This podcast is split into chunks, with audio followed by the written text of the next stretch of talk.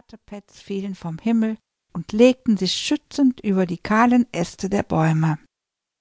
Es klopfte abermals, als Großvater zum Fenster hinüberschlurfte. Simon wunderte sich. Etwas hatte sich verändert. Der Raum erschien ihm vertraut und fremd zugleich.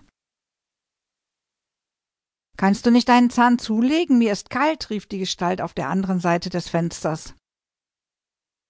Schneller geht es nicht, bin schließlich kein junger Spund mehr, gab Simon maulig zurück. Ach ja? Versuch's doch mal. Erst jetzt merkte er, dass sich seine Schmerzen im linken Knie in Luft aufgelöst hatten.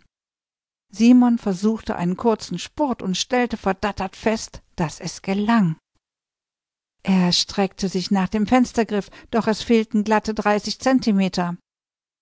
Simon wusste zwar, dass man im Alter allmählich kleiner wurde, aber dieser beschleunigte Schrumpfungsprozess kam ihm mehr als seltsam vor. Er griff nach einem Stuhl und kletterte hinauf. Sein Gesicht spiegelte sich in der Scheibe. Das ist nicht wahr.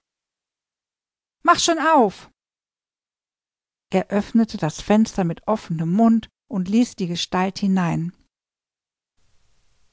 Es war ein Mädchen, dessen blonde Haare zum großen Teil von einer hellblauen Mütze verborgen waren. Danke, sagte das Mädchen und schlüpfte hinein. Wer bist du? Weißt du denn, wer du bist? konterte sie. Ihre Frage traf ihn bis ins Mark. Er war noch er selbst, sah aber aus wie ein zehnjähriger Junge. Es war, als habe er sein ganzes Leben noch vor sich. Und doch wusste ein Teil von ihm, dass er die achtzig gerade überschritten hatte. Ich bin da, um dir zu sagen, dass du noch einmal ganz von vorn anfangen kannst. Sie klang ein wenig zu altklug für ihr Alter. Aber das fiel ihm nur am Rande auf, denn er sah ja auch ein wenig zu jung aus. Bist du bereit? Du meinst das wirklich ernst, ja? Klaro, sonst hätte ich mir den Weg durch die Kälte ja sparen können.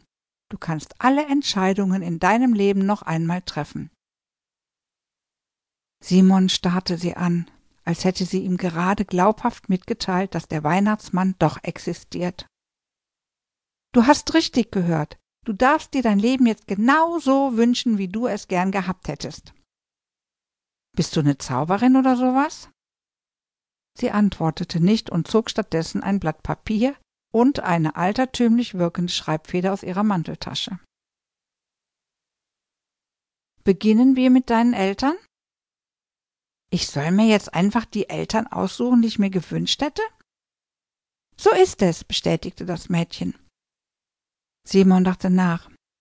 Er erinnerte sich an Tage, an denen er mit seinen Eltern gar nicht einverstanden gewesen war, an denen er sich über sie geärgert hatte, an denen es Streit gegeben hatte.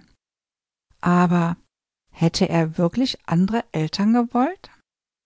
Es hatte auch schöne Tage gegeben, Tage, an denen er sich geliebt gefühlt hatte, Tage, an denen er froh gewesen war, dass sie für ihn da waren. Und das wusste er heute aus eigener Erfahrung. Es gab keine perfekten Eltern. Jeder machte auch Fehler. Eltern gaben immer ihr Bestes, aber auch sie waren einmal Kinder gewesen und hatten vielleicht etwas erlebt, das sie nicht ausreichend verarbeitet hatten. Er erkannte, dass er an seinen Eltern generell gereift war, dass sie ihn geliebt hatten, so gut sie eben konnten. Simon winkte ab. Lass mal. Das Mädchen ließ den Stift sinken. Wie du willst. Was ist mit deinem Beruf? Was möchtest du tun? Genau diese Frage hatte er sich nach seinem Schulabschluss gestellt. War es richtig gewesen, eine Ausbildung zum Malermeister zu machen? Es war das, was er seiner Meinung nach am besten konnte. Natürlich hätte er auch andere Dinge gerne ausprobiert. Vielleicht hätte er mehr Geld verdient, wenn er einen anderen Beruf gewählt hätte.